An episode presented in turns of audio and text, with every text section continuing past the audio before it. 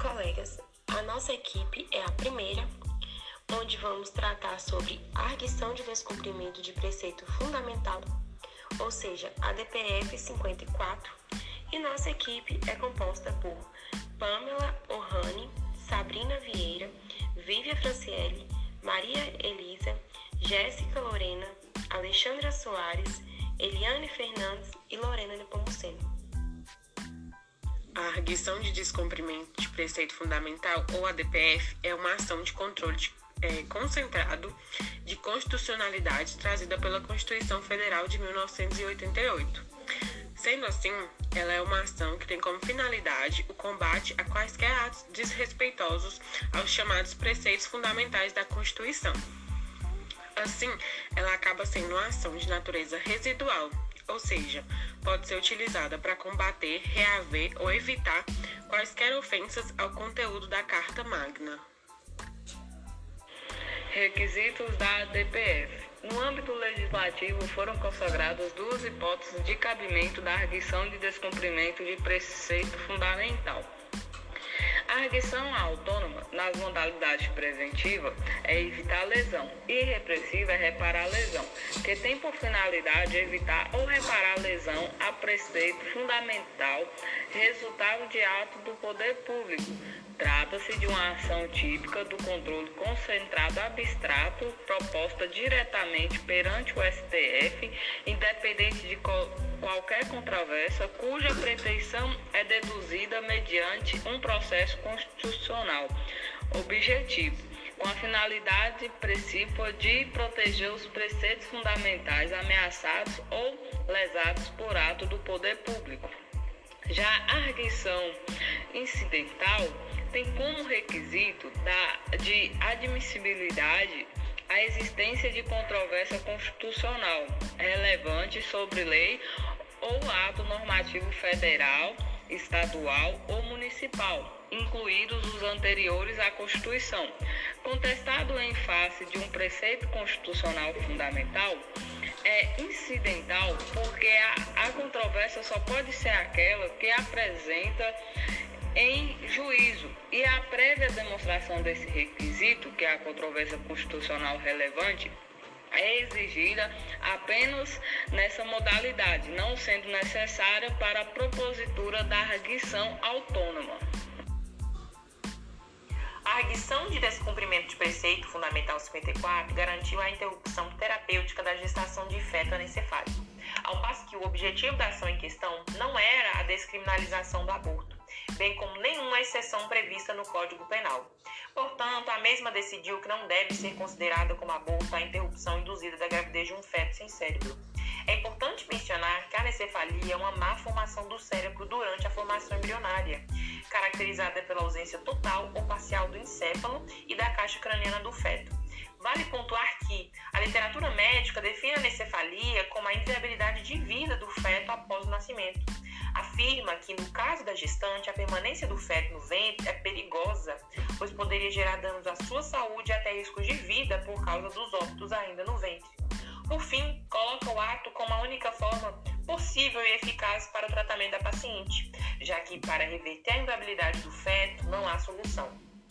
Quanto ao cabimento, declara que é uma arguição incidental de natureza autônoma, se enquadrando nos três pressupostos, ou seja, ameaça ou violação a preceito fundamental, um ato do poder público capaz de provocar lesão, a inexistência de qualquer outro meio eficaz de sanar a lesividade, é, portanto, a DPF um procedimento legal capaz de levar ao judiciário essa questão de ordem e que a manifestação da STF, interpretando os dispositivos penais conforme a Constituição, é o meio de suprir a lacuna temporal temporal existente na legislação penal, dado o aborto, e explicitar que ela não se aplica aos casos de antecipação terapêutica do parto, na hipótese de fetos portadores de anencefalia, devidamente certificada por médico habilitado. Portanto, os caminhos percorridos pela DPF 54 até os dias atuais são que o primeiro passo foi a interposição da ação que trouxe à margem esse debate tão latente de princípios. Ademais, a atitude ativista do ministro ao conceder uma liminar possibilitando mulheres gestantes de fetos com anencefalia se submeter à antecipação terapêutica de parto. Nesse caso, essa liminar vigorou por quatro meses. Além disso, logo após a suspensão da liminar pelo Procurador-Geral, Ademais dos pedidos de ingresso como amicus curiae das entidades religiosas, científicas, técnicas, mães etc. E por fim, a designação para a data da audiência pública e os vários despachos de requerimento de oitivas, de reconsideração, de juntadas de documentos, dentre outros. O artigo aborda a decisão proferida pelo Supremo Tribunal Federal na arguição de descumprimento de preceito fundamental, número 54, que autorizou a interrupção de gestação com feto anencefalo. A questão consistia em saber se a interrupção da, de, da gestação de feto sem cérebro caracteriza o crime de aborto, previsto no artigo 124 do Código Penal. A arguição de descumprimento de preceito fundamental, ADPF, foi proposta pela Confederação Nacional dos Trabalhadores na Saúde, cuja atuação foi representada por Luiz Roberto Barroso, e que aviou em resumo as seguintes alegações. A hipótese em julgamento não configura aborto, que pressupõe potencialidade de vida do feto a interrupção da gravidez de feto anencefalo não configura hipótese prevista no artigo 124 do Código Penal. O sistema jurídico pátrio não define o, final, o início da vida, mas fixa o fim da vida, com a morte encefálica. Nos termos da lei tra transplante de órgãos, na hipótese em julgamento não haveria vida e, portanto, não haveria aborto. As normas do Código Penal que criminalizam o aborto, não excepcionadas pela aplicação do princípio da dignidade da pessoa humana, artigo 1 da Constituição. O STF, por a maioria dos votos, julgou procedente o pedido vinculado na ADPF 45.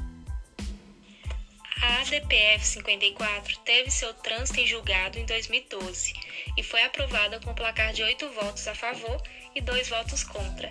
É importante salientar quais foram os fundamentos legais que contribuíram para que a arguição de descumprimento do preceito fundamental 54 fosse aprovada. Os principais argumentos utilizados por aqueles que foram favoráveis se encontravam voltados para o fato do Brasil ser um Estado laico expresso na Constituição Federal de 1988, retratando que o Brasil é um Estado secular tolerante, não sendo um Estado religioso ou ateu. O Estado é simplesmente neutro. Ademais, houve um destaque para o fato de que o aborto seria eugênico, não sendo um caso de aborto preventivo que induz a seleção artificial dos fetos, sendo observado que na concepção de vida mais sólida e lógica que o direito adotou na ADPF 54, inicia-se com o desenvolvimento do sistema nervoso. Um ponto muito importante que foi discutido trata-se a respeito de que o feto não teria possibilidade de vida. Dessa forma, não há que se falar em um bem jurídico a ser tutelado. O feto não poderia ser tutelado pelo tipo penal que protege a vida, pois não há hipótese de haver uma vida extrauterina. Dessa forma, não se pode falar em aborto pelo mesmo fato de não ocorrer ofensa a um bem jurídico tutelado. Outro ponto em questão é que o risco de gravidez de um feto anencéfalo é maior do que de um feto normal. Portanto, o artigo 5 da Constituição Federal prevaleceu ratificando a liberdade individual, resguardando a autonomia, a liberdade, a privacidade, a saúde e os direitos sexuais e reprodutivos da mulher que gera o feto anencéfalo. Trabalho, realizando esse podcast discutindo sobre a DPF 54, a gente fez a seguinte pergunta: quais são os efeitos da decisão na ADPF? Ou seja, na arguição de descumprimento de preceito fundamental. E, segundo a lei da ADPF, a lei de número 9.882 de dezembro de 1999, essa lei aduz que a decisão terá eficácia erga omnes, ou seja, contra todos, e o seu efeito vinculante relativamente aos órgãos do poder público. A lei também prevê que sua decisão será ex tunc, ou seja, é, melhor dizendo, possui um caráter retroativo. É, em relação à decisão proferida PL 54, ele acrescentou uma nova modalidade que exclui a hipótese de crime de aborto, qual seja quando se tratar de feto anencéfalo. É, qual foi a tese adotada na decisão proferida pelo STF? O STF abraçou a tese seguindo a linha adotada pela medicina, que considera o feto anencéfalo um natimorfo cerebral.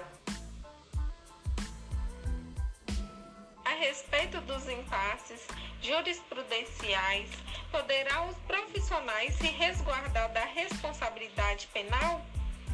Bom, a Confederação Nacional dos Trabalhadores da Saúde, CNTS, acionou o Supremo Tribunal Federal através da admissão de descumprimento do preceito fundamental 54, com o objetivo de resguardar esses profissionais de uma possível responsabilidade penal, pleitando uma interpretação conforme a Constituição dos artigos 124, 126, caput e 128, incisos 1 e 2 do Código Penal, a qual exclui da proibição o aborto de anencéfalo, interrupção terapêutica desse tipo de gravidez. São os legitimados passivos da ADPF são as autoridades, órgãos ou entidades responsáveis pela prática do ato questionado ou pela omissão impugnada. O advogado-geral da União deve desempenhar o mesmo papel exercido no caso de ADIM genérica, ou seja, deve atuar como curador de presunção de constitucionalidade do ato questionado, seja ele normativo ou não certo em se tratando de omissão do poder público, a semelhança da ADIM por omissão não cabe a atuação da AGU, salvo em se tratando de omissão parcial. Do que se trata a ADPF 54? A ADPF 54 Trata-se do aborto de fetos anencéfalos em face do crime de aborto, tipificado no Código Penal, lei anterior à Constituição Federal de 88. Assim, a ADPF 54 promoveu a discussão acerca do aborto de fetos anencéfalos entrar no, pre no preceito fundamental da autonomia e liberdade da mulher, bem como sua saúde física e mental dentro de uma gestação de um feto anencéfalo. O que é anencefalia? A anencefalia é uma enfermidade em que, por uma deficiência de produção ou consumo de ácido fólico pela mãe, as estruturas cranianas, cerebrais e encefálicas da criança não se formam, impossibilitando seu desenvolvimento.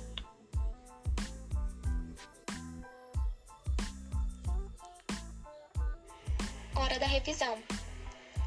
A ADPF é uma ação que pode ser impugnada diante de uma norma já existente, mesmo que seja anterior à Constituição Federal, e que viole esta Carta Magna.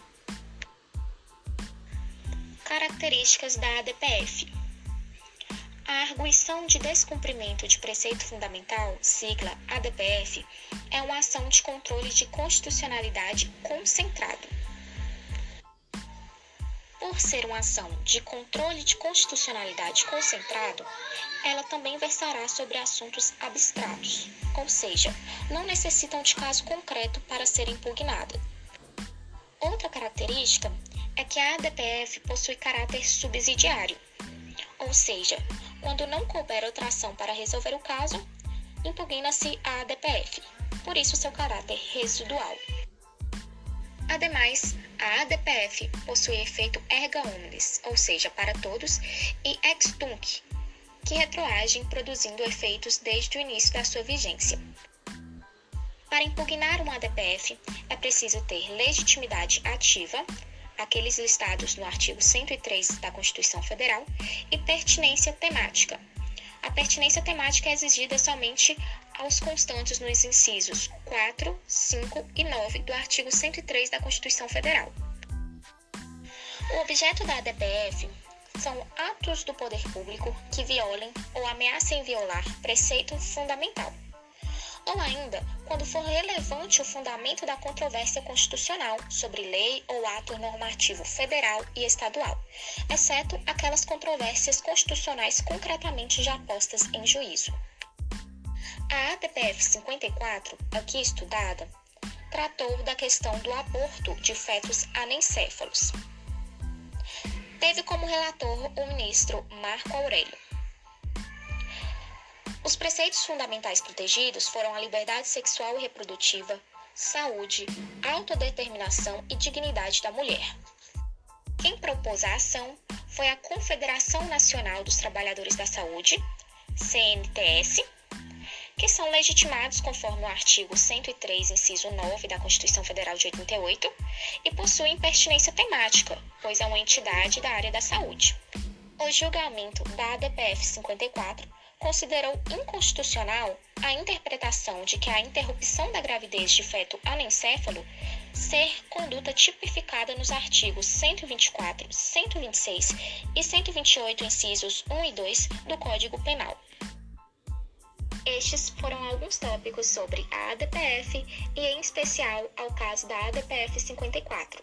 Bons estudos!